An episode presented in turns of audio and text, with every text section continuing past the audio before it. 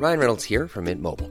With the price of just about everything going up during inflation, we thought we'd bring our prices down. So to help us, we brought in a reverse auctioneer, which is apparently a thing. Mint Mobile unlimited premium wireless. Ready to get 30, 30, bit to get 30, bit to get 20, 20, 20, bit to get 20, 20, bit to get 15, 15, 15, 15 just 15 bucks a month. So, Give it a try at mintmobile.com slash switch. $45 upfront for three months plus taxes and fees. Promo for new customers for limited time. Unlimited more than 40 gigabytes per month. Slows. Full terms at mintmobile.com. C'est une grève massive et une journée noire, notamment dans les transports, qui se dessinent ce jeudi en France. Alors, à quoi faut-il s'attendre? Salut, c'est Hugo, j'espère que vous allez bien. Et comme chaque jour, on est parti ensemble pour une nouvelle plongée dans l'actualité en une dizaine de minutes. Alors, ça fait plusieurs jours qu'on en parle, et c'est donc ce jeudi qu'aura lieu la première grande mobilisation contre la réforme des retraites du gouvernement. Un projet qui prévoit notamment de reculer l'âge légal de départ à la retraite, le passant de 62 à 64 ans. Mais c'est une mesure parmi d'autres dans cette réforme. On prépare une vidéo dédiée à ce sujet, donc pas d'inquiétude, vous aurez toutes les informations dans quelques jours. Alors les huit principaux syndicats de salariés ont appelé à faire grève et il faut savoir qu'une telle mobilisation des huit syndicats en même temps n'avait pas été observée depuis 2010, donc c'est simplement quelque chose d'historique en quelque sorte depuis 12 ans. À l'époque, il s'agissait en 2010 là aussi d'une mobilisation d'ailleurs contre la réforme des retraites et c'est notamment marquant de voir que la CFDT se joint au mouvement.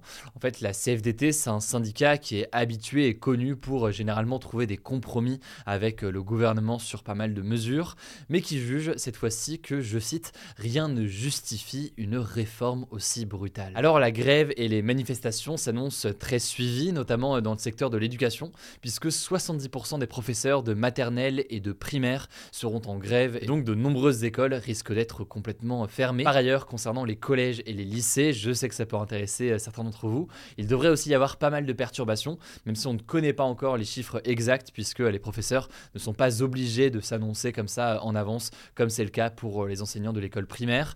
Mais ce qu'il faut savoir, c'est qu'en plus des potentielles grèves de professeurs, eh bien des blocus de lycées sont aussi attendus après l'appel de plusieurs syndicats lycéens, qui appellent donc certains lycéens à tenter de bloquer tout simplement les lycées. Alors concernant les transports, forcément un sujet important, la SNCF prévoit une circulation très fortement perturbée, avec notamment seulement un TGV sur 3, voire un TGV sur 5 selon euh, les différents axes et les différentes lignes.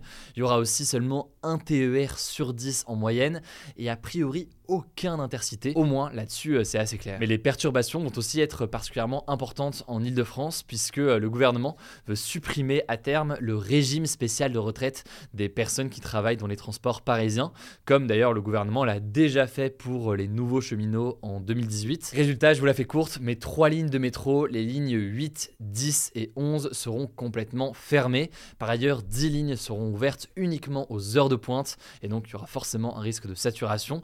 Même chose d'ailleurs sur les trois dernières lignes qui a priori devraient circuler plus ou moins normalement, mais qui là aussi donc devraient connaître des épisodes de saturation. Pour terminer sur les transports à Paris, c'est la même chose au niveau des RER et des Transiliens. On compte un train sur 10 notamment sur les RER C, D et E, autrement dit, ce sera extrêmement compliqué de se déplacer sur ces lignes-là. Bref, si jamais vous voulez le détail, je vous mets des liens directement en description. L'un des autres secteurs qu'il faudra surveiller, ce sont les raffineries, donc ces usines en France qui transforment le pétrole en essence. Dans ces raffineries, des préavis de grève ont été euh, déposés par les syndicats. Tout cela pourrait donc avoir euh, des conséquences sur l'approvisionnement dans les stations-service pour euh, faire le plein, sachant qu'évidemment, le risque toujours dans ce genre de situation, c'est une sorte d'effet de panique avec des personnes qui vont faire le plein alors qu'ils n'en ont pas forcément besoin à cet instant précis, qui alimente donc forcément avec en plus une potentielle grève, eh bien des risques de pénurie. Enfin, il faut noter qu'il devrait y avoir aussi quelques perturbations à l'hôpital, dans les aéroports, dans le secteur de l'électricité et du gaz, ou encore de la fonction publique et euh, chez les policiers. Je ne vous détaille pas euh, tous les éléments, mais vous l'aurez compris, c'est une grève qui est massive, qui touche énormément de secteurs, comme ça a rarement été euh, le cas finalement ces dernières années. Alors face à cela, le ministre de l'Intérieur, Gérald Darmanin, a annoncé que plus de 10 000 gendarmes et policiers seraient mobilisés partout en France, dont 3500 à Paris, dans le cadre des manifestations qui vont se dérouler jeudi. Mais alors, est-ce qu'il faut s'attendre à une grève qui va durer au-delà donc de cette manifestation et de ces grèves jeudi? Bien évidemment, c'est dur de dire, hein, on va pas jouer euh, les pronostics, je pense pas que ce soit le rôle d'un média, de journaliste ou autre, mais ce qu'il faut bien comprendre, c'est que la retraite, c'est un sujet qui est sensible en France, forcément, parce que ça nous concerne tous, et c'est un sujet qui est particulièrement rassembleur du coup pour les syndicats et pour les salariés.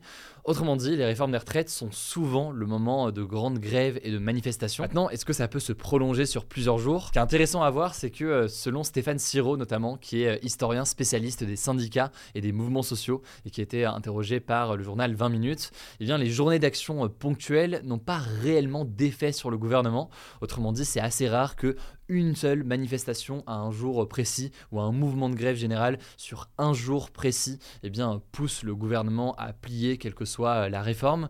Autrement dit, tout cela pourrait pousser les syndicats à tenter de créer un mouvement qui dure dans le temps, un mouvement qui pourrait avoir davantage d'impact sur le gouvernement et sur sa volonté, disons, de poursuivre la réforme. Bref, évidemment, on suivra tout ça sur ce format des actus du jour qui est aussi en podcast, mais aussi sur Instagram. Le nom du compte, c'est Hugo Décrypte, si vous le suivez pas encore. Et sur TikTok aussi, on postera beaucoup de choses avec notamment euh, des journalistes sur place. L'occasion donc de suivre tout ça et de voir le débat autour. Et enfin, donc, je vous l'ai dit, on prépare une vidéo dédiée à ce sujet de la réforme des retraites pour bien comprendre donc le débat et vous permettre tout simplement de vous faire un avis euh, sur le sujet. En attendant, je vous laisse avec Paul pour euh, les actualités en bref. Hello tout le monde, première actu. Le ministre de l'Intérieur de l'Ukraine est décédé ce mercredi matin dans un accident d'hélicoptère près de la capitale Kiev. 17 autres personnes, dont deux enfants, sont aussi décédées et aussi 30 blessés, dont 10 enfants, car en fait l'accident s'est produit près d'une école maternelle. Alors pour l'instant, on ne connaît pas précisément les causes de l'accident.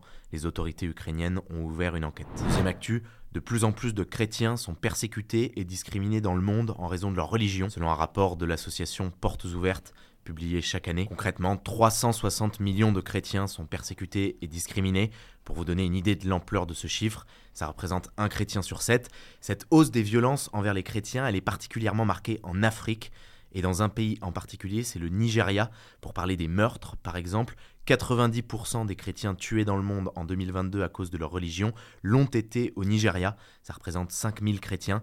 Ça s'explique en fait par la présence là-bas d'organisations terroristes islamiques comme Boko Haram qui s'en prennent spécifiquement aux chrétiens pour des raisons religieuses. Troisième actu, Emmanuel Macron a publié une nouvelle vidéo sur sa chaîne YouTube où il répond à des questions sur l'écologie. Et dans cette vidéo, il est revenu en particulier sur une phrase qui avait fait polémique lors de ses vœux en janvier qui aurait pu prédire la crise climatique Dans le contexte où les scientifiques alertent depuis des années déjà sur la question, Emmanuel Macron estime qu'il a été mal compris et qu'à aucun moment il n'a cherché à nier la crise. Voilà précisément ce qu'il a dit. Qu'est-ce que j'ai simplement voulu dire? C'est qu'au fond, ça a été encore plus vite que prévu.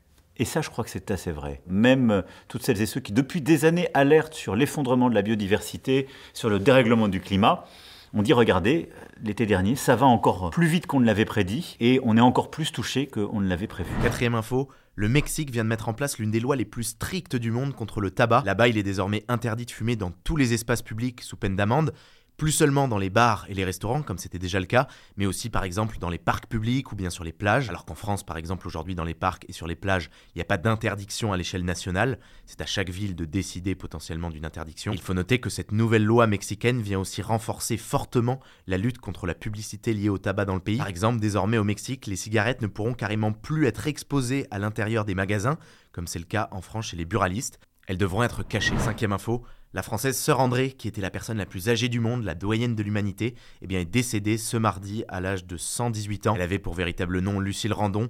Elle résidait dans une maison de retraite de Toulon. Elle était née en 1904. Elle était devenue en avril 2022 la doyenne de l'humanité. Sœur André ne battra pas du coup le record de la personne qui a vécu le plus longtemps sur Terre, qui est toujours détenue par une Française, Jeanne Calment, décédée à 122 ans en 1997, même si des chercheurs russes avaient récemment essayé de remettre en cause ce record. En tout cas, désormais, il semblerait que la nouvelle doyenne de l'humanité soit une Espagnole, Maria Bronias Morera, Âgée de presque 116 sixième actus, une image qui a beaucoup circulé, la militante écologiste suédoise Greta Thunberg a été arrêtée par la police ce mardi lors d'une manifestation en Allemagne. Elle a été placée en garde à vue puis relâchée au bout de quelques heures. Mais alors pourquoi en fait, Greta Thunberg manifestait aux côtés d'autres militants écologistes du monde entier pour bloquer un projet du gouvernement allemand d'agrandir la plus grande mine de charbon à ciel ouvert d'Allemagne dans le village de Lützerath. Et à un moment, la police a décidé d'évacuer pacifiquement ces militants quand ils se trouvaient dans une certaine zone du chantier. Alors pourquoi spécifiquement cette opposition à cette mine de charbon?